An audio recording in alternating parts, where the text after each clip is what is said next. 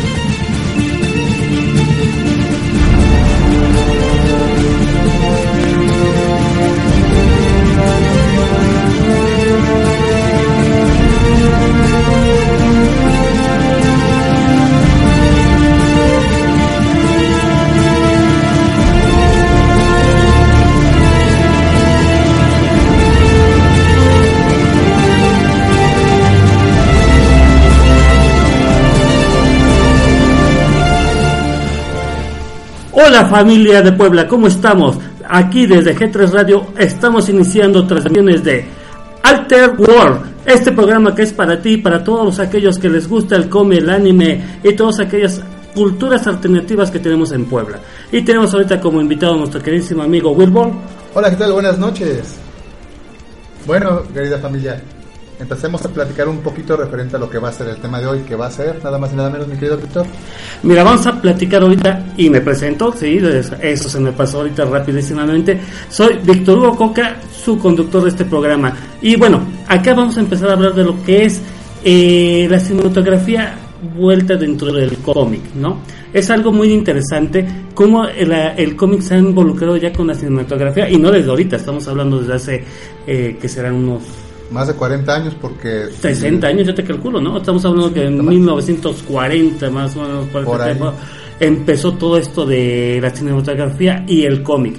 Y estamos hablando que fue con nuestro queridísimo personaje eh, ícono de Estados Unidos, Superman. Así es, en eso del todavía era en blanco y negro unas historias muy interesantes, bueno, un poco planas, ¿no? A comparación de las de hoy. Ah, claro, o sea, estamos hablando que las tecnologías dentro de la cinematografía, igual dentro de lo que es el cómic, eh, han evolucionado mucho, ¿no? Eh, tú puedes saber que antiguamente el cómic eran unos gráficos muy sencillos, eh, dibujos de línea, técnicamente eran colores en plasta y actualmente pues la computadora, todos los servidores nos dan ya nitidez, ya nos dan este tonalidades, ya nos dan eh, sombras y luces. Entonces ha cambiado mucho todo esto. Igual la cinematografía, antiguamente pues estás hablando que eh, las técnicas eran muy rudimentarias y ahora pues una computadora te puede generar todo el mundo. Por eso también el, el cine como tal no había tanto de superhéroes, ¿no? Porque era imposible de repente ver a un personaje volar, ¿no? Exactamente. No sé, podemos platicar de, de, cine. No sé, algunos de ustedes recordarán quizás eh, personajes como King Kong, ¿no? De esa imagen que era un chango y con una muñequita en las manos. Y cómo fue cambiando lo que hasta hoy en día, ¿no? Sí, de hecho hasta eh, la elaboración de todo lo que era eh, el vestuario ha cambiado demasiado, ¿no? Antiguamente pues, tenías que concederte con las telas, eh, los maquillajes de ese entonces que eran rudimentarios, estamos hablando de todavía muchas cosas que les faltaba para poder lograr una buena veracidad, ¿no? Que se vieran reales. Eh, realmente el cine ha evolucionado mucho, igual que el cómic, y ha, ido de la mano, aparentemente no, pero va muy de la mano, ¿no? a lo mejor, como todo, ha habido sus claros oscuros, ha habido sus momentos en que se divorciaron, precisamente por lo que estamos hablando, ¿no? Que a veces es muy difícil eh, lograr efectos que para nosotros se vean reales, pero realmente actualmente, y con todo lo que ahora ha evolucionado este medio, logramos ver hasta mundos tan fantásticos. Acuérdate Star Wars, cómo empezó. O sea, y ahí eso estamos, ahí Y ahí, hablamos al revés, ¿no? Empezamos con la adaptación de una historia cinematográfica hacia el cómic. ¿sí? Entonces se ha dado tantas este, combinaciones de este mundo tan rico que logramos cosas tan interesantes que el mundo, el mundo actualmente puede disfrutar a cualquiera de sus personajes. Estamos hablando ahorita, por ejemplo, acuérdate que el Antier fue El estreno. el estreno de lo que fue Pantera Negra o Sí, Black, o Black Panther. Black Panther, ¿sí? Estamos hablando hoy, que es ¿qué día? 17 17 de febrero de Hace- 2018. de 2018, exactamente. Hace dos días tuvimos el estreno de esta película que hasta ahorita lo que yo he oído, no tiene la otra posibilidad de ir por cuestiones de trabajo, pero el día de mañana vamos a ver esta película. Ha recibido muy buenas críticas. Así es. Yo creo que hasta ahorita de las películas de tipo Marvel, sí, porque estamos hablando de dos mundos distintos, es una de las mejor catalogadas. No, y no solamente podemos hablar de DC Marvel, ¿no? Eso es lo que todo el mundo ubica, pero podemos hablar, no sé, por ejemplo, de del origen de las tiras cómicas, por ejemplo, no sé si se acuerdan algunos de ustedes del que era el fantasma, El fantasma, exactamente. O de este- versión, una versión que en el 2000 por ahí. si no Más me del 2000 recuerdo. exactamente de fantasma o podemos hablar de Mandrake no sé si te acuerdas que también ya también fue Claro. este eh, puesto en este en película estamos hablando por ejemplo de este Buck Rogers no sé si te acuerdas de Buck Rogers que también fue tira cómica Así es, Sí. también, por ejemplo, Dredd, ¿no? Que también, Dredd. este, o El Juez, como el, el- los, que fue a finales de los 90. de los noventas con que lo- Sylvester Stallone Ajá, y luego tuvo su, su reboot eh, a, a mediados de los 2000. Sí, y aparte acuérdate que eh, cada uno tuvo también su su, su cómic, su, su cómic, y creo que Dredd sí también tuvo una serie animada, porque también entró un poquito la- la- lo que es las series animadas. Entonces, se han hecho tantas combinaciones en este No, sentido. hay tanta tela para cortar, por ejemplo, en los 60, ¿no? Eh, cuando se sonó Superman, que fue muy sonado, que los niños se querían aventar porque querían ser Superman y, y, eh, hablamos de los divorcios que comentabas, ¿no? Tenemos muchísima tela de dónde cortar para hablar de el cine y los cómics que son eh, de alguna forma culturas hermanas de esta nueva cultura pop, llamémosla Es así. de esa cultura que ahora está tan de boga que ya no solamente la puedes ver en la pantalla grande, ¿no? Ya te puedes ir a una tablet, te puedes ir a una smartphone, te puedes ir a tu lab y también verlas, o sea, es tantas, tantas formas de, de poder disfrutar lo que a ti te gusta que realmente hasta la música, ¿no? O sea, estamos hablando que la música ya también es especializada para esto. Sí, y o hay temas específicos para cada película, para cada este, sección, Personaje. personajes exactamente. No, y aparte ha- han crecido tanto a nivel eh, argumental y también de, de personaje, en el cual podemos, no sé, comentar de un Superman, ¿no? O de un Batman, el cual pueden ser tan diferentes, pero al mismo tiempo tan parecidos. Sí, eh, eh, acabas de tomar una, una temática tan interesante como Batman, ¿no? Batman a través de todas sus series cinematográficas tiene tantos, tantos matices. O sea, empezando desde el el traje, empezando desde los pers- propios personajes, cuántas variantes hemos tenido del Guasón o del Joker, como lo conocemos en inglés. Eh, y realmente cada uno te da una parte de la riqueza de ese personaje, de la personalidad tan psicótica de lo que es este, este el Joker. Y te lo juro que para mí es uno de los personajes íconos ahorita en el cine. Claro. ¿Por qué? Porque empezamos desde el Joker tradicional, Sí, eh, en- entre lo que es el oscurantismo del propio personaje, pero también con una pequeña combinación de la serie animada y vamos a decirlo también No, de la serie de, Adam 60, West. Con Adam West. Con sí, Adam West. Que de hecho era latino el, el actor. si Exactamente, sí. Entonces, mire, es tanta la riqueza que te da el, el nuevo cine y comparándolo con el cine que ya tuvimos y que, por ejemplo, hablando de nuestro personaje de Superman eh, con este Steve Reeves, que la verdad, hace ratito, que eh, antes de que empezáramos, estábamos hablando de esas supuestas maldiciones o situaciones que han pasado con cada uno de estos personajes, ¿no? Sí, de Superman, ¿no? Que eh, decían de Reeves. Que fue el último, ¿no? De, de esa maldición. Cuando cae del caballo. Exactamente, queda parapléjico. Y- pero lo más importante, por ejemplo, de él fue esas ganas de seguir viviendo aún teniendo esa situación personal y que fue un ejemplo de vida, así como lo fue o lo es Superman dentro de lo que es el cómic, ¿no? De esa fuerza, de ese eh, eh, sentido de vivir, de querer vivir, de ser. Ahí podemos entrar en muchos detalles, ¿no? O sea, tiene tantos matices el personaje que puedes verlo desde el punto de vista humano, desde el punto de vista que es un extraterrestre, desde el punto de vista que hoy en día ya tiene familia, ¿no? O sea, no, y estás hablando y madurado el personaje. Fíjate que algo que siempre les he comentado cuando hemos hablado del cómic, de esa parte transcultural que tiene todas estas historias, ¿no? Eh, van ligadas con una cultura, van ligadas con una forma de pensar social, política, y histórica que, se está viviendo. y que es tan tan rica y que a veces a veces es lo que más olvidamos de del cómic de la película de esto. O sea por ejemplo ahorita que vienen con esta película de las Vengadores que es lo que eh, que es la película de Infinity Wars no este Infinity que es una historia muy interesante pero hay que ver cómo la adapta no por ejemplo a mí lo personal de Marvel no me gustó Capitán América Civil War ya que la Civil War fue una historia muy compleja, que desgraciadamente pues entonces no puedes manejar No, no, y estamos hablando que Civil War fue una serie de casi 80 cómics. O sea, reduce 80 cómics, no solamente... Los que fueron lo, que pasaban en medio de las historias, o, o qué hubiera pasado si ganaba... O por ejemplo, lo, más criticado de la película, que para mí pues, también se me hace ilógico, eh, con todo respeto del público, pero criticar que en el cómic estás hablando de más de 200 personajes que entraron en, en lo que es Civil Wars y sin embargo ves una batalla de 6, 7, máximo 10 este, personajes. Lógico, eh, hay que entender, no se tienen todas las licencias de todos los personajes. Sí, es que aquí Ese es el primer punto. Dos, eh, toda la tecnología, aunque ya es muy vasta ya, no podemos generar particularidades, ¿no? Cuando tú hablas, por ejemplo, de generar un ejército de terracota, pues es nada más replicar la imagen. Pero aquí también vamos a ver, los matices del personaje, que era lo que comentábamos. O sea, un Spider-Man eh, muy diferente al que nos tenía acostumbrado en las series anteriores. También ahorita vienen cosas muy interesantes y versiones muy diferentes de los, de, los cómics, por ejemplo, de Marvel. Podríamos platicar de lo que va a ser eh, Legión o X-Force. X-Force. Y, muy importante lo que estamos hablando, los matices de cada adaptación. Acuérdense, eh, cuando hablamos de pasar un cómic al cine, es adaptación, no es llevar la historia tal cual.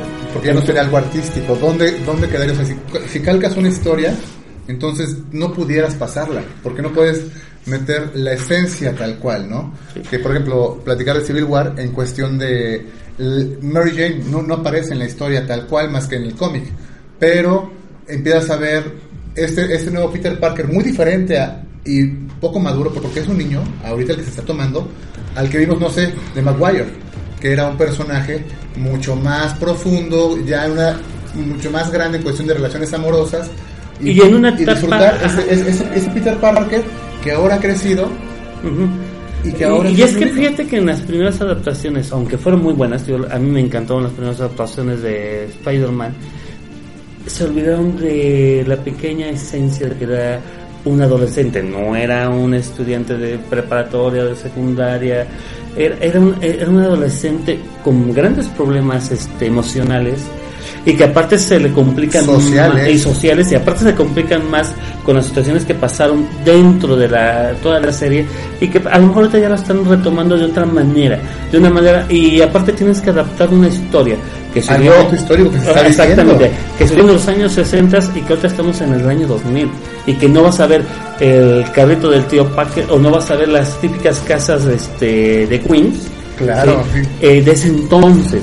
Pues cada adaptación te va a dar, por ejemplo, en ese tiempo cuando se crea la historia de Spider-Man, estás hablando de que era en boga la cuestión de la energía nuclear, de la Guerra Fría con este con la eh, Unión Soviética y actualmente ya tenemos toda la cuestión eh, de cultural muy diferente. Muy cultural, sí, porque ahorita estamos hablando de toda la situación de clonaciones, de cómo se está manipulando ya la, genéticamente eh, a, los insectos, porque acá se habló de la genética de, las arañas, una combinación de ocho arañas, no sé si te acuerdas, que de repente cuando Mary Jane ve el cristal le toca así, es que acá falta una araña, que es la que ah, picó, fue la, la última generación ya manipulación genética que pasa con arañas. Sí, estamos hablando de algo que en ese momento no existía, ¿no? Exacto. eran una especie como de rayos Es que hay que entender también esa, esa acción en los cómics que Marvel tiene muy definida que es la acción de los cambios evolutivos. Exactamente. ¿no? Podemos hablar de X-Men, es esa acción de eh, el salto al Homo sapiens superior,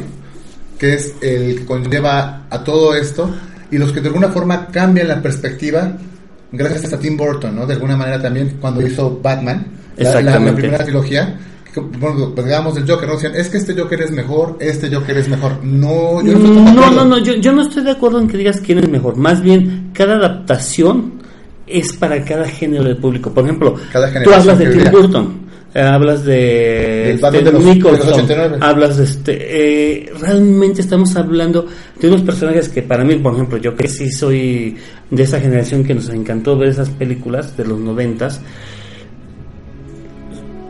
nos llenaron, nos fue- llenaron porque agarró la esencia de un Batman de los años 40 combinándola con el Batman de los 80s, 90s. O sea, y lo limpian porque de alguna manera, eh, desgraciadamente o afortunadamente en, ese momento teníamos toda la gente en el mundo dos acciones las cuales eran muy interesantes. El hecho de que veníamos con la idea de que todo superhéroe era para niños y hoy en día ya, no es así. no, no, no. Hemos y- ido cambiando esa y, idea. Y de hecho, fíjate que eh, curiosamente Batman no nació para como un superhéroe para niños, nació, de de- nació para un héroe para adultos, que después lo fueron ya modificando para llegar a un mercado juvenil e infantil, sí. Y miren, ahorita este, vamos a nuestro primer corte musical. Nos pueden estar siguiendo desde www.g3radio.mx, desde TuneIn, eh, que es G3 Radio, por Facebook, eh, G3 Radio también, y lo que es Twitter y Instagram, G3 Radio MX. Desde ahí nos pueden estar siguiendo. eh, seguiremos hablando de estos temas tan interesantes acá con nuestro queridísimo amigo Weeble. Y vamos a nuestro primer corte musical. Regresamos en un minuto.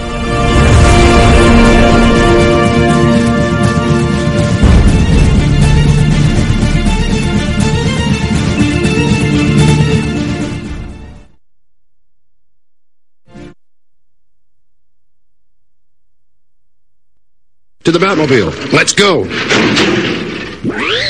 Atomic batteries to power. Turbines to speed. Roger. Ready to move out.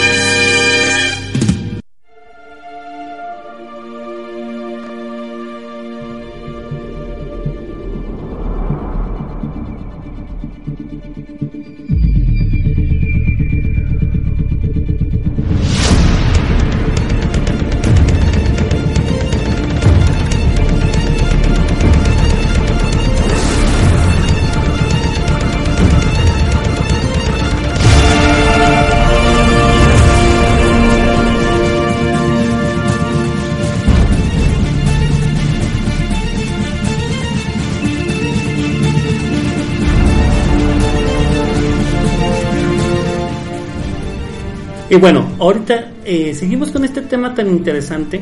Wilbur, tú sabes muchas cosas en este sentido de cómo se ha ido incrustando lo que es el cómic dentro del cine. Tú eres un fanático de todo este mundo que nos encanta mucho. Y tú sabes mm, en la forma histórica, porque eres de los pocos que yo conozco que saben en, en forma histórica y cronológica qué es lo que está pasando. Es que es muy interesante, vamos a lo mismo, es muy interesante el hecho de que podemos conocer las, las diferentes visiones de cada época a través del cine. Y no solamente hablando de los cómics, ¿no? Pero en esta ocasión en particular podemos entender cuáles las inquietudes, ¿no? Por ejemplo, el primer Batman tal cual que pasó en el cine no es nada que ver con el traje que ubicamos. De hecho, tenía una máscara, eh, fue en blanco y negro. Y era una máscara tal cual, era una cabeza de murciélago, por decirlo así. Exacto. De orejas, de orejas grandes, puntiagudas. Y, y hasta el hocico como tipo cochino. Sí, sí, eh, el, la habitual nariz de un Dura 20 murciélago. Exactamente. Y mira, es- esto es muy curioso porque si tú te das cuenta, dentro de las series eh, que salieron del cómic, eh, para conmemorar a Batman, no sé si te acuerdas de una serie blanco y negro. Sí, de hecho yo recuerdo ese particular que es alrededor de los años 29, 30, por ahí, que, que surge esta primera versión de Batman que de hecho casi no lo ves, porque recordemos que Batman originalmente está basado en Sherlock Holmes.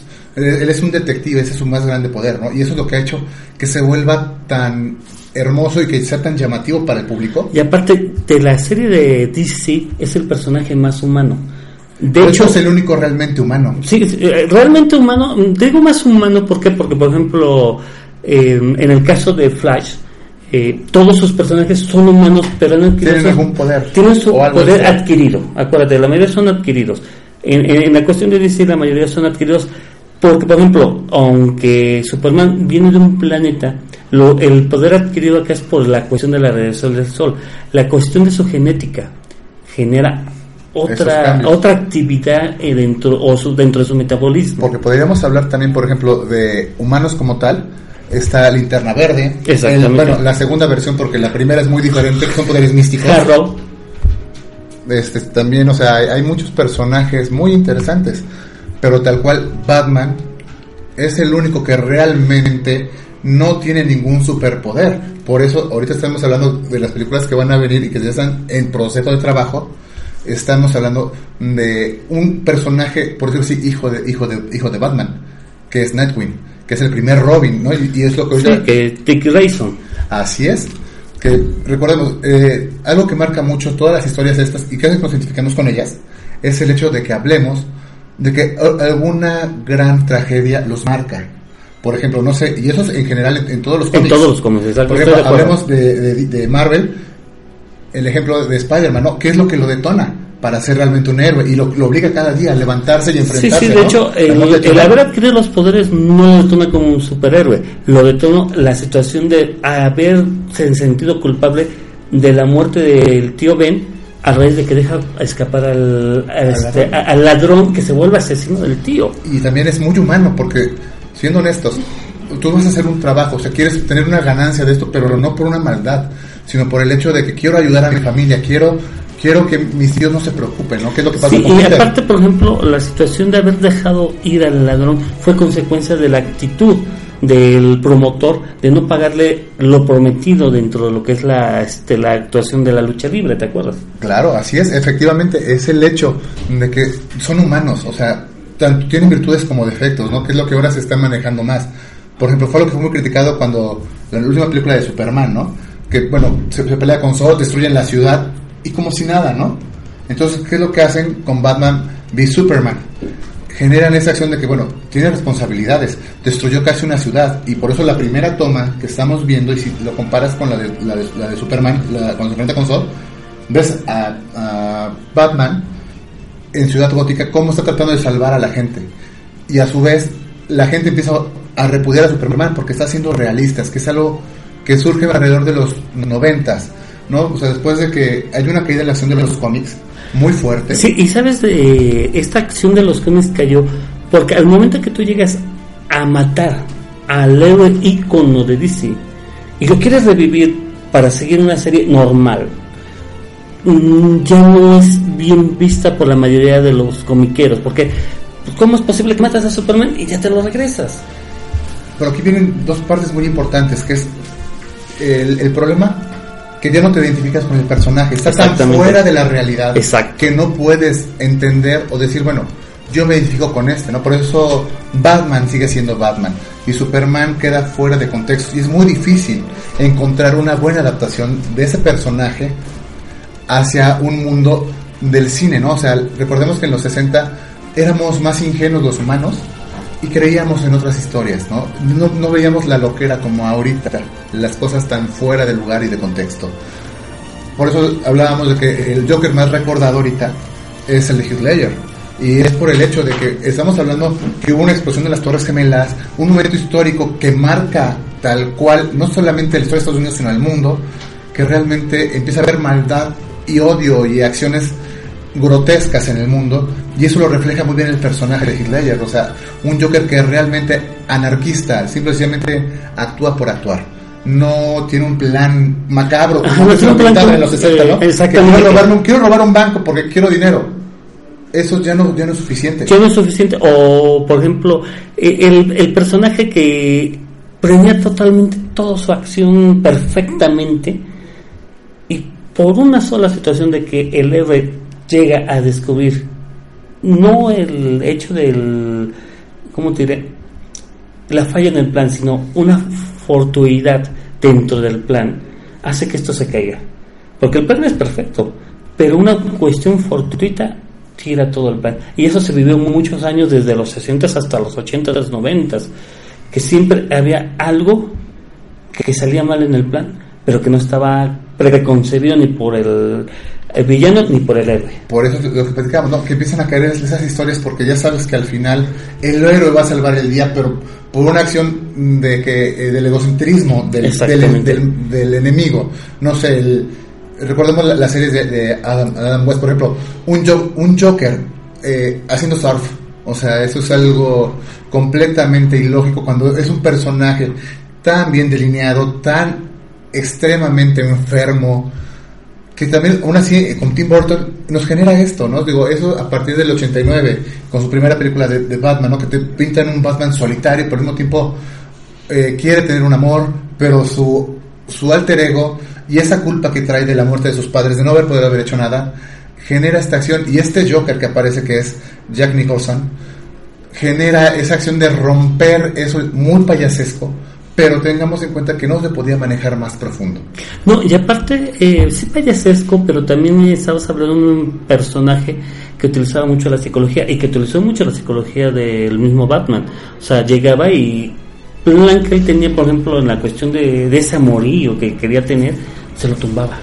Siempre llegaba en el momento menos adecuado de, de, este, de la relación que se estaba generando. Entonces, sí era una mezcla de lo antes, pero con matices que podrían ir salvando esta situación. De hecho, para mí la, eh, la película fue muy buena. De hecho, fue la mejor. De hecho, es de las mejores. De hecho, recordemos que Tim Burton eh, genera esto, ¿no? O sea, realmente hace un parteaguas para las películas, digamos, antes de eso, que era eh, las de Superman, la- o algunas que hubieron de Flash, pero de poco presupuesto. Sí, y, y fíjate que, por ejemplo, estaba hablando de Flash, acuérdate de esa película que no tuvo tanta Éxito. tanto éxito, pero fue buena. Sí. Porque los efectos especiales, el traje se veía bastante real, se veía bastante bien. Y mucha gente no la... Es que aquí viene otro detalle importante, el, el, el hecho de que cuando no eres fan, no entiendes lo que hay atrás, ¿no? Por ejemplo, y cómo han ido creciendo o se han tomado personajes que eran intrascendentes, como por ejemplo, ahorita hablemos eh, no, no, no solo del cine, sino por ejemplo Netflix. Netflix ahorita está sacando lo que es Black Bolt. Sí. Black Bolt que era un personaje que, por cierto, eso yo no lo recordaba, a pesar de ser fan. Tenía yo la idea porque surge eh, con los super amigos, que es como yo lo conozco. Exactamente. Y era un personaje completamente sin trascendencia, como de relleno. Y ahora tiene su propia serie y te maneja temas muy fuertes. Te habla de la violencia de, eh, de género, hay este, acciones de racismo y, y cómo es, esto a su vez a un, a un superhéroe retirado lo, lo hace pensar si realmente vale la pena seguir retirado o regresar y enfrentar, porque también te, te platican ese lado humano de bueno, me he esforzado, he hecho esto, pero el crimen va a continuar, entonces se desaniman. Y eso genera también la acción de que los vuelve humanos. Y eso es lo que realmente nos, nos ha hecho fascinantes. Sí, los de hecho, por ejemplo, de esas este, películas eh, que han sido buenas, pero que no pueden tener una consecución, porque porque falta les falta realidad. Por ejemplo, tenemos lo de Hellboy. Hellboy, a mí en lo personal, no, no me gusta el trabajo de este director. Porque siento que todas sus películas son copias de otra cosa. Pero. Sí, y de hecho, yo te puedo decir que. Hellboy, como película, la primera fue buena, pero sí fue como que irse- Muy forzado al segundo, muy, ¿no? Ajá, muy forzado al segundo, ¿por qué? Porque se pasó demasiado en el, en el origen de Hellboy del cómic, estuvo muy apegado la primera película al cómic, Y cuando quieres hacer una adaptación totalmente diferente, te sales del contexto. Te sales del contexto de seguir al cómic casi fielmente. Es que viene también otro detalle importante, que es cómo poder hacer y abarcar a todos los mercados, porque bien o mal es un producto que se tiene que vender. Entonces, generan esta situación los estudios, que, pues, bueno, por ejemplo, no sé si sabías que había una película que se empezó a hacer que, eh, de, de Superman, pero era completamente diferente. Y, y de hecho el actor era el actor, eh, me parece que se llama Jack Nichols, no es cierto, o sea, es el actor de Matrix, me parece. Y, es, y este actor, eh, de verdad un Superman desde la muerte, o sea, de, digamos de los 90, pero el estudio dijo, sabes que estás mal, no se puede sacar esto. Entonces se queda en, un piloto, que de hecho lo pueden, lo pueden buscar ustedes en YouTube, y van a encontrar que efectivamente hay otra, otra unas pequeñas escenas con este actor con un traje, negro, que ahorita vamos a ver más, bueno, que vimos en Batman y Superman, pero lo, padre de todo esto de las adaptaciones del cine, hacia con los cómics es que toman historias muy particulares. Por ejemplo, viene el- ahorita el Bat- Batman v Superman. Digo que mucha gente la odió, mucha gente la amó. A mí en lo personal se me hizo una muy buena adaptación, un poquito forzado el hecho de darte cuenta de que los dos, las dos madres se llamen Marta, pero para ser honesto yo nunca me he dado cuenta a pesar de ser tan fan de los cómics.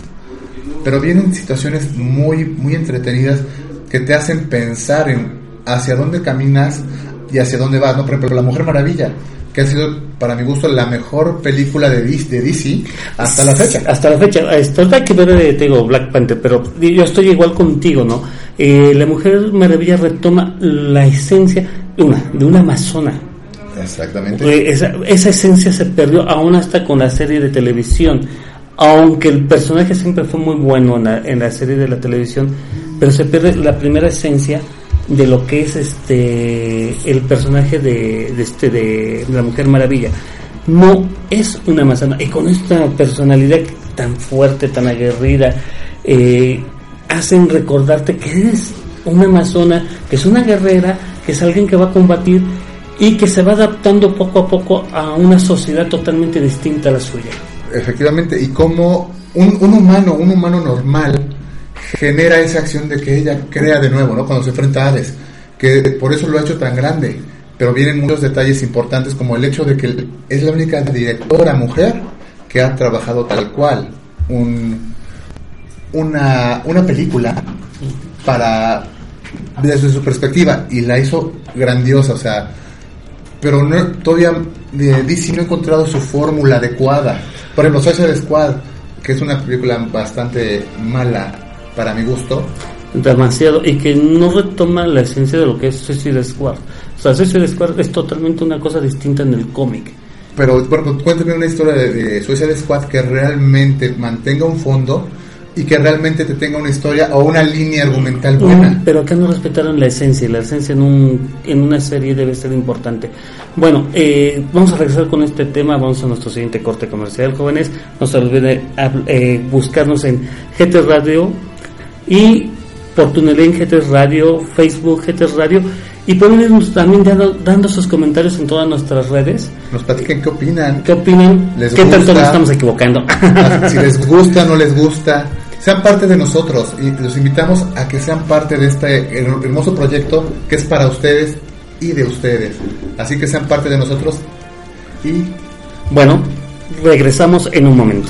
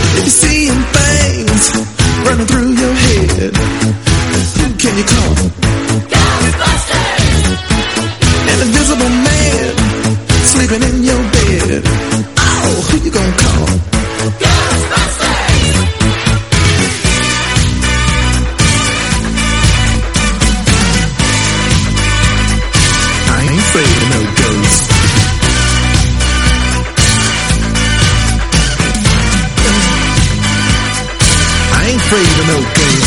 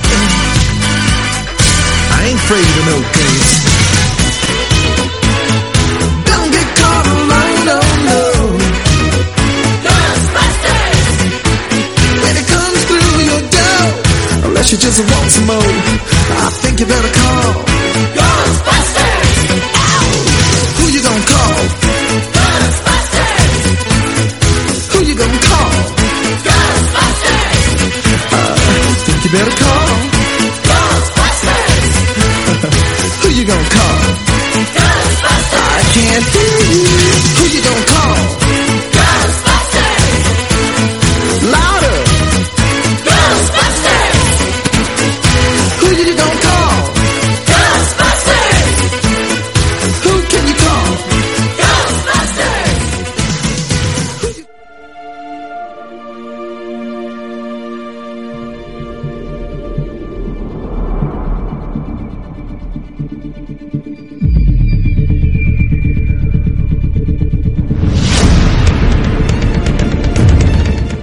Y bueno, regresamos. Y mira, ahorita que estamos oyendo este tema de una gran película de los, Los años 80. 80, eh, es otra, la otra vertiente ¿no? de lo que estábamos comunicando, de pasar del cine al, al cómic, a la historieta Y a la televisión, y a la ¿no? televisión, porque después se volvió un gran programa de este, una Serie serie, animada, animada. y que tuvo dos temporadas, una con los propios personajes y después con otros personajes que se fueron entregando poco a poco a esta serie animada.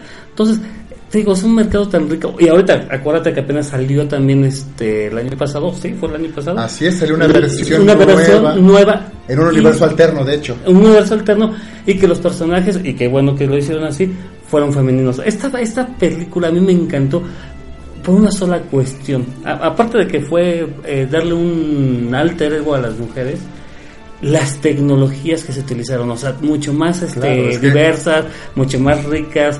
La imaginación de crear las armas fue mucho más este Pero, más a gusto para a mí uno. personal no se me hizo tan buena adaptación. Se perdió mucha esencia del- de, de los Ghostbusters como tal. Pero bueno, si me permites, antes quiero mandar un saludo a la Patagonia, que nos están es- escuchando por allá, en, en Tierra del Fuego, para ser precisos. Ah, Saludos por allá. Me andan aquí echando una platicada nos andan escuchando. Y pero bueno, regresando al tema, eh, los Ghostbusters, híjole, marcaron, ¿no? O sea, marcaron historia y mucha gente no quedó contenta. Y de hecho, ni los estudios quedaron contentos porque dijeron que ya no querían sacar ahorita una segunda versión. Pero por ahí hay planes que quieren mezclar los universos. Y también cómo han ido creciendo, por ejemplo, no solamente decíamos de los cómics de la, acción, de al cine, ¿no? Por ejemplo, ahorita, no sé si te acuerdas del cómic de Archie. Que, Sí, sí, sí. Ahorita es De hecho, de hecho, fíjate que eh, el cómic de Archie es, una, es algo muy interesante dentro de lo que es el mundo eh, De las tiras de cómicas. las tiras cómicas. ¿Por qué? Porque eh, no sé si te acuerdas que alguna vez sacaron un cómic entre Archie y Punisher. Imagínate mezclar lo más fresa, lo más light con un personaje tan violento. lo vi. Ah, no, pues sí salió. Sí No, salió y la verdad fue una historia bastante interesante. Y te juro que este, hay cosas tan ricas que a veces pasa. Acuérdate que los crossovers entre compañías a veces hacen cosas ricas. es que también no, estamos hablando que es un producto y eso genera esas acciones pues por digo, o sea, ahorita comentar en cómo han ido creciendo o sea ese universo que en un momento se consideraba infantil a- hacia situaciones tan complejas y, Y tan que profundas hablando ahorita precisamente como productos, acuérdate que todas estas compañías que fueron compradas por otro, un gran consorcio ahorita y que ¿De sigue las comprando, orejitas? el de las orejitas, está volviendo a tratar de que parte, no todo, pero parte de estas historias se mantengan dentro de un, de un mismo ritmo de lo que es su venta para ellos, crear un mismo universo un mismo universo y crear ese mercado. O sea, al haber comprado, por ejemplo, Marvel, él está generando un mercado desde los tres años, más o menos, hasta los 50, 60, 70 años. O sea, tiene ya toda una amalgama de mercado. ¿no? y, y y cómo ha, ha sabido explotarlo no por ejemplo platicábamos o sea es que han saltado de, un- de uno al- a otro no por ejemplo platicábamos de Star Wars no o sea pasaron a tener su serie animada pasaron a tener su, su- su serie de cómics a crear Dark universos y ahorita tal cual estamos viendo una acción de crecimiento eh, por ejemplo te comentaba yo de Riverdale porque ya salió y se anunció que van a sacar una nueva serie de Sabrina la bruja adolescente Ah, pero muy oscura Ah, mucho más, se rumora que va a tener que ver con el universo de Riverdale. Riverdale es, es la versión de Archie, pero en un mundo un poquito más oscuro, más real, más auténtico y con problemas más, eh, no solamente el triángulo Más cotidianos, ya no solamente es Archie, Verónica y, Torombolo y Betty. y Betty, o sea, no. Eh, te, te Carlos. amplían, te amplían toda, toda la historia y te empiezan a generar que te vives con algún personaje, pero a su vez también, no sé, eh, Warner está haciendo lo mismo cuando compró DC, ¿no? El, el ahora llamamos Arrowverse, ¿no? Que es el universo de Flash y va teniendo sus crossovers, de- tan- también como lo que sería la acción de ver la, la famosa invasión que hubo, que salió, este, a pesar de ser universos diferentes, este, todos en, la, misma línea temporal, con Superchica, eh, Arrow, eh, eh, las leyendas del mañana, y empiezan a generar este, este multiverso que ya no solamente historias cerradas, ¿no? O, completamente que no se conocían, que eso lo, lo hicieron los cómics, ¿no? En su momento, que en los 80 nomás los super amigos pues no sabían ni cómo se conocieron, ni tenían diferencias. Exactamente. Todo era feliz y bonito. Y el No, y acuérdate, por ejemplo, esa gran competencia que, se- que fue Marvel versus DC o DC Marvel versus, versus, este Marvel y que se creó esta esta amalgama, amalgams Así es, tan rica, tan llena. Por ejemplo, a mí este estos personajes me llenaron muchísimo, ¿por qué? Porque ves unos contextos diferentes de cada uno de los personajes.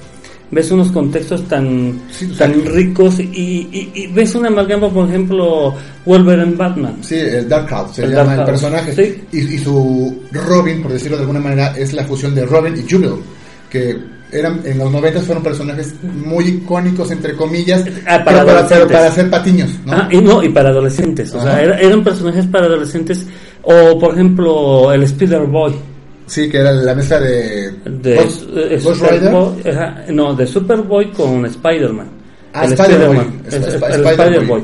Sí, y infinidad de mezclas, por ejemplo, eh, Yo ¿cómo es posible que este en el caso de Ver- ver- ver la mezcla de Iron Wonder- Man. no, eh, un- un- una escena muy este icónica cómo es, y que de ahí deriva mucho de lo que pasó ahorita con la película de Thor si te acuerdas en el momento que la Mujer Maravilla Lo encu- encuentra el macho el- lo alza. el- lo alza y Porque Thor es digna. se queda así se queda así porque cómo es posible que el mazo de Thor la pueda levantar una mujer y aparte y, amazona. y- y- y amazona ¿por qué? porque te lo dice porque solamente aquel que es digno, digno, Puede, car- puede Sí. levantar el levanta. y de ahí vino también la cuestión del personaje de Beta Ray si te acuerdas de él No, vete, recuérdalo un poquito y también a la audiencia. Beta Ray, acuérdense que es un personaje dentro del mundo de DC este que era de Marvel, que es un extraterrestre y que también es el único dentro del mundo Marvel que puede alzar el mazo de Thor. Ah, claro. ¿Ya sí, te sí, acordaste? sí. Es que yo, eh, no, yo nunca ve el nombre, pero sí lo ubico como el Thor del Thor caballo. Ajá, exactamente, ese es muy, Beta Ray. Muy oscamente para que el- nuestro público lo pueda entender un poquito mejor. Que es efectivamente, de hecho, es, es otro Thor, ¿no? Y también es algo muy interesante que a mí me gusta mucho de Marvel, eso sí lo puedo reconocer. El hecho de que eh, su, su personaje, por ejemplo, el Capitán América no es solo Steve Rogers, ha sido Falcon, ha sido Punisher. Ha, ha habido. No, y ahorita otros. acuérdate que el Thor actual es femenino. ¿Y quién es? Claro. Mm, Desconozco el nombre de, de ella. Una de sus antiguas novias de Thor, de la Tierra. Wow. Si no lo saben. Ahorita el nuevo Thor es ella. Y de hecho, mujer, de, ¿no? hecho, de hecho, ahorita eh, Thor como ser humano es una piltrafa humana que ella nada más se le queda mirando y dice, ¿y tú eras quién? Pero pues es que es lo bonito de todo esto, ¿no? Que puedes jugar tanto con los personajes. Por ejemplo, hubo una versión por ahí de Stan Lee que sacó a Superman, sacó a Linterna Verde, ¿no? Y fueron unos cómics muy interesantes. Sí, sí, y una historia, este, sacó a esta persona, no era Flash en sí, de- tenía otro Speedball, algo así, no me acuerdo Eh, bien. El Speed Demon, que fue la, fusión de Ghost Rider y Flash. Pero también hubo muy malas amalgamas. Por ejemplo, sí, sí, sí, sí. Iron Man con Linterna Verde que forman al Iron Linterner, que es muy, Muy mala, esa fue una de las peores. No, y también hay malas adaptaciones, ¿no? Regresando a nuestro primer tema, que era lo del cine. Yo soy fanático de Linterna Verde, me encanta el personaje, su historia, pero Ah. la película realmente es así de... No, no, no, ahí, ahí yo te contradigo. Para mí sí me, me gustó la adaptación. Lo que pasa es que hay que entender cómo fue la adaptación.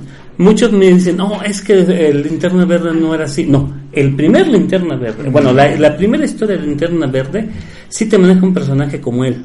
No, no estoy de acuerdo porque ahí sí soy súper fan. Yo también soy super fan. De hecho, a mí cuando en el cómic me lo vuelven en Parallax, A me, mí mata. No, a mí me enamora y es lo que hace que yo me meta en el mundo del cómic Sí. y me identifico con el personaje. Pero te digo, pero te digo, el primer de linterna verde es como lo sacaron en la De hecho, el primer linterna verde no es él. Recordemos que el primer linterna verde es el de la GLA, de la, no es la Liga de la Justicia como tal, sino la Liga de la Justicia de América. No, no, el- no, el no. primer- Pero era una linterna verde alternativo del, del mundo dorado. No se le toma como linterna verde. ¿Sí? Es que ese es el, primer, el primero y después se Pero, va ver pero ¿por qué no se le toma varios- como primer linterna verde? que van teniendo. O sea, pero ¿por qué no se le toma como pri- primer linterna verde? Lo que pasa es que él, él no tuvo la Por- fuerza. no, no porque su anillo no era del planeta Oa. Sí, no, no fue creado por los guardianes del No, era un, era un anillo de eh, De místico, de, de energía mágica. Entonces por eso no se le tomaba como primer linterna verde. Al Jordan es el primer linterna verde dentro de lo que es este el universo DC como tal, con esta reinvención de sus personajes Exactamente. clásicos, O sea, eh, yo, eh, eso es lo que yo te digo. Entonces, el primer linterna verde, que es Al Jordan, real para la nueva generación de la, la- o sea, que la era moderna. Pero es que Hal, originalmente el personaje, porque yo uh, tengo eh, literalmente en, en su humilde casa, pues una colección enorme de, de todo lo que fue lo- en los 90, que es lo que a mí me, me tocó vivirlo, esos esos cómics, ¿no? Y crecer con ellos. Y, y él, Hal, realmente era un personaje demasiado noble y, to- y todo era como los guardianes Sí, pero Y, el- la, personalidad de, la película es rebelde, es él, eso no es Hal Jordan. Él No, es- él no, confundiendo con Hugh Garner. No, no, no, no, por eso no. Hugh. Garner es totalmente un personaje aparte. es enojón, es enojón, pero no. A ver, te vuelvo a repetir. Es que eso es lo, lo que tú ves desde los 90. Al Jordan, este, Al Jordan no fue en los 90. No, fue- en, los, en- finales de los 60, principios de los 60, 70. Y el personaje sí era un piloto, sí tenía esa rebeldía, porque en ese entonces los Pero pilotos... pero A ver, eh, es cultural. A ver, estamos hablando que es cultural. Y la forma de ser los pilotos en los años 60, de los 40 a los 60, eran pilotos que les valía madres todo. Pero, Pero estás hablando que estamos hablando que para entrar a las fuerzas aéreas deberías cumplir cierto, ciertos regímenes Sí, y, y pero ya dentro de lo- del pilotismo, dentro de las fuerzas aéreas, rompías muchos géneros. Es más, los uniformes que utilizaban los pilotos, por si no lo sabías, ni siquiera eran reglamentarios. Los que más rompían los esquemas de eh, uniformidad, de eh, forma de actuar y todo, eran los pilotos. Pero ¿sí? aún así mantenían la línea. Pero bueno, regresando, es que ese es el problema que ha habido con los personajes, ¿no? Por ejemplo, ha, ha surgido uno que otro eh, controversia. Y también es lo rico de todo esto, ¿no? También se vale que ustedes público nos digan, ¿les gusta esta idea? Por ejemplo, ¿están de acuerdo con Weeble o están de acuerdo con Víctor? O sea, Sí, este Hal, es un tema interesante. ¿Es bueno o no es bueno? Eh, sí, ¿Cuál les y, gusta y más? antes de que terminemos, a mí sí me gustó la adaptación porque no solamente te toman el inicio de, de Al Jordan como tal, su entrenamiento, que el entrenamiento está muy interesante, te toman también ya la amalgama con lo que es la, la serie que ahorita en los 90, 2000 fue muy interesante, que fue la, ya la, la creación de todas las corporaciones de los anillos. Ah, sí, eso fue una historia muy Sí, interesante. y que al final, si no se dan cuenta, sucede, porque ya están anunciando al Parallax. Pero bueno, aquí, aquí viene otro detalle que es, y a ver si estás de acuerdo conmigo. Parallax era un personaje demasiado complejo y, lo, y, se, y se lo echan. Y realmente es como en Spider-Man, ver el Venom que surge en la película 3, que es bastante malo. y, y no, y no tiene nada que ver con la personalidad de. Exactamente. Mira, eh, eh, esas son las cuestiones discutibles. Bueno, vamos a nuestro siguiente corte musical, señores. Eh, esto es G3 Radio, es el programa After World. Hay que seguir viendo. les- me encanta estar acá con este señor porque la- los temas de, de discrepancia, de discusión son muy buenos. Bueno, seguimos a este siguiente corte comercial. Gracias por seguir oyéndonos.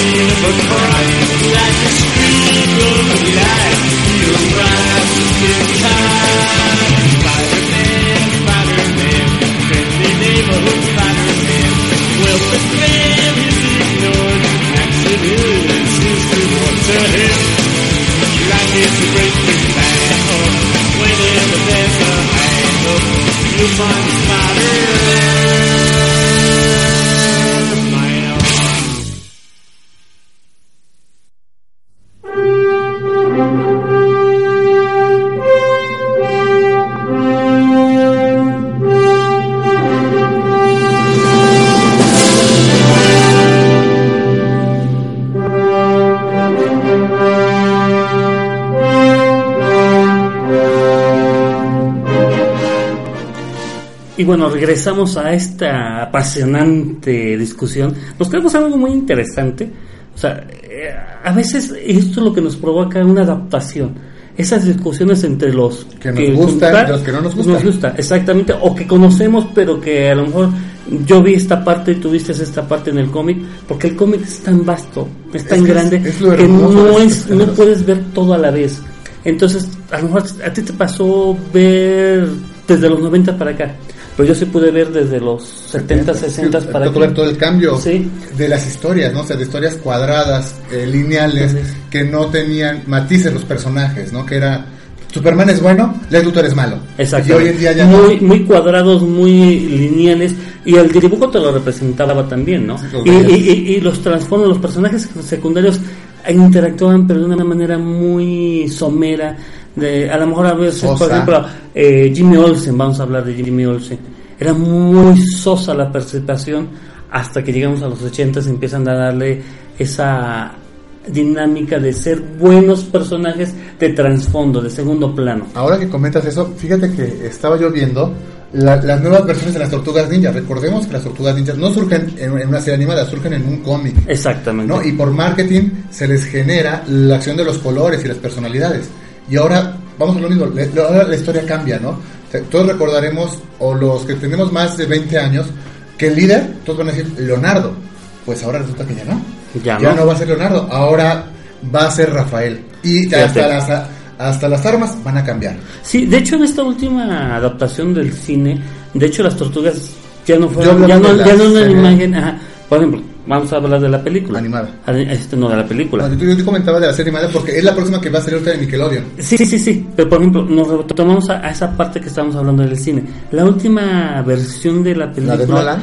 ajá, no estuvo mala, pero ya, mm, ya no tan amigable, se veían un poquito más grotescas y eso, como que a mucha gente no le no les salió. Es que vamos a eso mismo que platicamos, ¿no? Que son los cambios generacionales. Exacto. Y espérate a lo que viene, porque digo, o sea, por ejemplo, si todos fuimos a Abril O'Neill, los que crecimos en los 80, diremos, ah, sí, la pelirroja blanca o caucásica.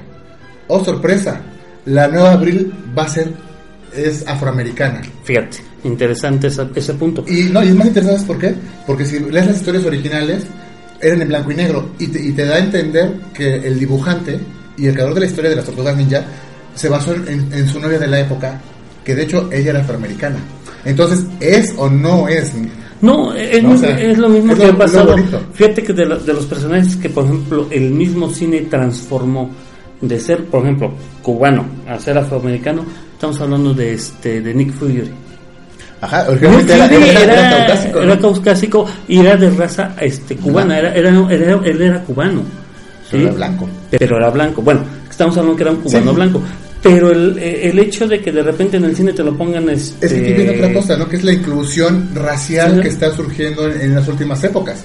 Que eso también es muy interesante. O sea, Pero, pero, pero fíjate que, este, curiosamente, estás hablando que quitas a un tercermundista, entre comillas, y pones a otro. ¿Por qué? Porque estás hablando que Nick Fury era de tipo este afro, este era cubano. No vayamos lejos con el- el- la última versión de Spider-Man, que es este Mike Morales, ¿no? Que li- literalmente es latino, pero con rasgos negros. Exactamente. Entonces, sí, sí, sí hay esa inclusión, ¿no? Y por ejemplo, ahorita va- podemos empezar a hablar de las nuevas películas que vienen. Por ejemplo, Infinity Wars, que está levantando mucha polémica, hasta el color de, de Que, que Thanos. si, que si Thanos trae armadura, que por qué, ¿no? Exactamente. Va- Vamos, son adaptaciones. Acuérdense que no es todo. Por ejemplo, Thanos para mí, durante lo que es. Yo conocí del cómic a Thanos, no era una armadura. Era un traje especial, era un traje espacial, eso sí, pero no era una armadura. Armadura o semi-armadura era la que traía este. Galactus. Sí, por ejemplo, vamos a lo mismo, ¿no? O sea, es, es lo bonito, o sea, eh, poder ver cómo cada director o cada eh, persona que trabaja en estos proyectos da, da su misma versión, ¿no? Por ejemplo, la versión de los Cuatro Fantásticos de Fox, no la última que fue realmente muy mala, Mala. porque vamos a lo mismo, caímos en esas versiones de eh, estereotipar, ¿no? O sea, decíamos, la antorcha humana, negra, pero si es hermana del otro y el otro es blanca, espérame, como que no me cuadra, ¿no? Pero es que, vamos, están queriendo incluir, pero están cambiando todo. Las primeras versiones, no sé si te acuerdan que luchan contra, cuando llega Survivor Surf, que el Galactus que vimos, nunca lo vimos realmente, No, era, un planeta, ¿no? Era un planeta. Y, y es que, vamos, o sea, la, la interpretación de los años 60, 70 de Galactus Era un eh, gigantesco. era un gigantesco, pero aún así era un, era un, un ser que era mucho más grande que el planeta. Pero vamos, aquí vienen los problemas O los. Celestials. Como, bueno, los celestiales, ¿no? Que eh, se va a poner muy interesante y que dentro los manejan ahorita, ¿no? Y es lo que viene para el nuevo bloque del universo de. Marvel. Entonces, imagínense cómo van a manejar a todos estos personajes que son trascendentales en el sentido de que son personajes fuera de este mundo, que son, o por ejemplo, los, los Celestials sí se manejaron de, un- de una dimensión mucho más pequeña, porque si te acuerdas, los Celestials cuando- estuvieron enterrados acá en la misma tierra, ¿sí? Sí. Y surgen, pero ah, eh, los que estaban en el espacio eran Pero de una dimensión aquí- muy parecida a Galactus. Aquí, aquí viene lo interesante, ¿no? Por ejemplo, ahí podemos ver en Guardianes de la Galaxia que efectivamente en, el- en el- en la primera película van a un planeta, pero no es un planeta, es los restos de un celestial, efectivamente. Exactamente. ¿no? Y Entonces, te lo manejan de una perspectiva muy, muy padre, ¿no? O sea, algo que tienen en común todos los cómics, yo creo que un 90% es esa acción de, de dolor y cómo la superas, ¿no? Y eso es lo que nos fascina, nos vuelve, nos vuelve parte de nosotros, ¿no? O sea, identificarnos con ese, no sé, ese Wolverine que sufre y que a pesar de todo el daño que ha recibido, sigue siendo una persona tan, tan noble y tan buena. Por ejemplo, no sé los que vieron ahorita Deadpool, yo Deadpool yo decía, eso en película, guácala. Y sin embargo la vi y me enamoré del personaje. Sí, fíjate que este, es muy interesante esto. Mira, Deadpool, de hecho, Deadpool es de esos personajes súper secundarios que nada más eran, que hasta podías decir Eran que eran mofa. eran mofa, eran De los hecho, patiños. él, él surge bien interesante. Él surge y es este creación de un buen dibujante. Que es copia de un personaje o con una contraparte Es de, una de contra- DC, exactamente. de Deathstroke. De- de- ajá, exactamente, de Deathstroke. Pero fíjate que este, ahorita como lo han retomado en el cine, o sea, por ejemplo, hay personajes secundarios que han retomado en el cine. Por ejemplo, Iron Man no es el personaje que estamos viendo en el, cine, era muy distinto y Claro, aparte era un alcohólico, era un alcohólico, es mujeriego, no, no, no, tiene muchos- todas sus decisiones Eh, cosas en contra. a- por ejemplo, en Civil War las decisiones que tomó fueron tan malas que llegó a, a- a lograr esa guerra entre Pero fíjate que sí está bien logrado porque efectivamente pasa en el cómic. O sea, y llega el punto en el que él mismo se pregunta, ¿realmente tomé la decisión correcta? Y es lo que nos hace bonitos. Y, y te voy a decir una cosa, este personaje que como lo retomaron en el cine, le dieron un impulso y una y, y retomaron la esencia del mismo este este personaje, pero lo más importante, le dan un realce diferente, lo hacen ver distinto. Si es el playboy, si es el esto, pero no pierde la esencia humana. Acá no la pierde. Sus decisiones son bien tomadas para él, no para los demás. Es que es la Y, realidad. y ahí ves la diferencia entre lo que es un, un millonario y lo que es todo el sistema de gobierno. En la, en la Iron Man 2, ¿te acuerdas? Eh, sí, de hecho, por cierto, honesto, a mí era uno de los personajes que menos me gustan de los cómics. Porque se me hace, honestamente, y como lo terminaron en Civil War, es Batman. Batman, literal, perdón a los que les guste, pero es Batman. De que es que mataste a mis papás y no. O sea, en, eso en los cómics yo nunca lo vi y se me hizo un, algo muy feo para una historia tan compleja. Porque yo soy fan del Capitán América y el Capitán América es los valores, la, la fuerza, la, la voluntad. Y lo ves en, en Civil War y es, es un niño berrinchudo de nadie toca a mis amigos. ¿no? Ah, sí, sí, sí, sí, no, de hecho es lo que te digo. Por ejemplo, eh, eh, es- Es esa es una mala. Por ejemplo, las malas adaptaciones hasta de personajes, ¿no? Por ejemplo, cuando sale. Deadpool, en, en la de, eh, ¿qué es este? Wolverine, la, la segunda, o, o la prim- no es en la segunda, ¿no? Donde sale que no habla, No, no, no. le cosa es la que- boca, pero es que no es, de- renos, pero, ¿no? pero no es Deadpool. Sí, es Deadpool. No, no es Deadpool. Ahí todavía Hay, no es Deadpool. hay, hay que, la, que la gente lo, lo, lo cheque y que nos No, cuente. porque no es Pero Deadpool. sí es Deadpool. No es Deadpool.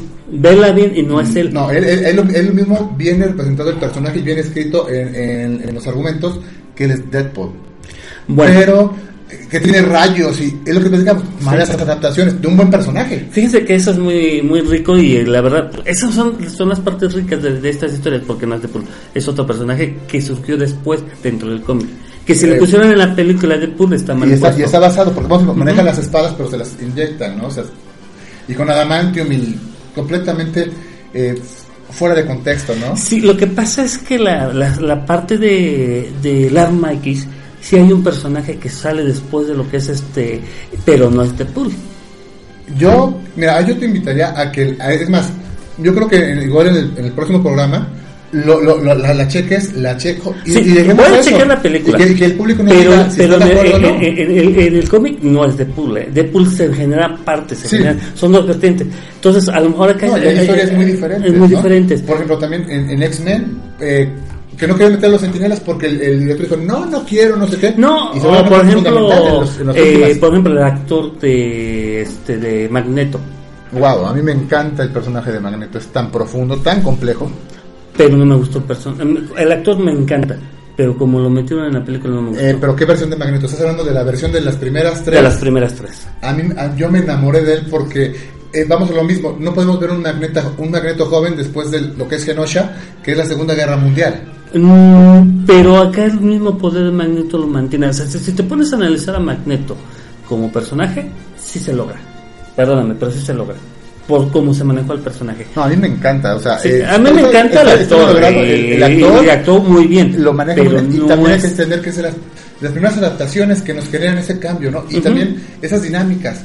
Por ejemplo, cuando creemos que ya se había acabado en, en la, en la 3, vemos de repente un, un reinicio con Días del Futuro Pasado que maneja tanto los actores jóvenes como los actores Sí, sí, que eso es dentro de las y historias. genera este nuevo universo. Exactamente. Pero bueno, eh, ya este, hemos pasado un no un poquito, no un poquito, pero jóvenes, en serio, esto es la polémica, esta es la vida, esto es lo más Sean rico. parte de nosotros. Sean parte de esta historia y lo volvemos a repetir, óiganos en G3 Radio. Sí, en todas nuestras vertientes, búscanos en Facebook, búscanos en Instagram, búscanos en, Díganos en qué les Twitter. parece. ¿Cómo nos imaginan también? ¿Cómo nos imaginan? Bueno, Los que si, no nos han si- visto. si nos han- no nos han visto, imagínense cómo somos. Y muy importante, no dejen de oír G3 Radio en toda su barra programática que estamos iniciando el día La de hoy. programación va a estar muy interesante, vamos a, va a haber cosas para todos los gustos, para to- para los viejitos como Víctor y yo, para los jóvenes, para los pequeños. Sí, es una estación para somos todos. una gran familia y todos somos parte de 3G Radio. Sí. Hasta la próxima. Adiós.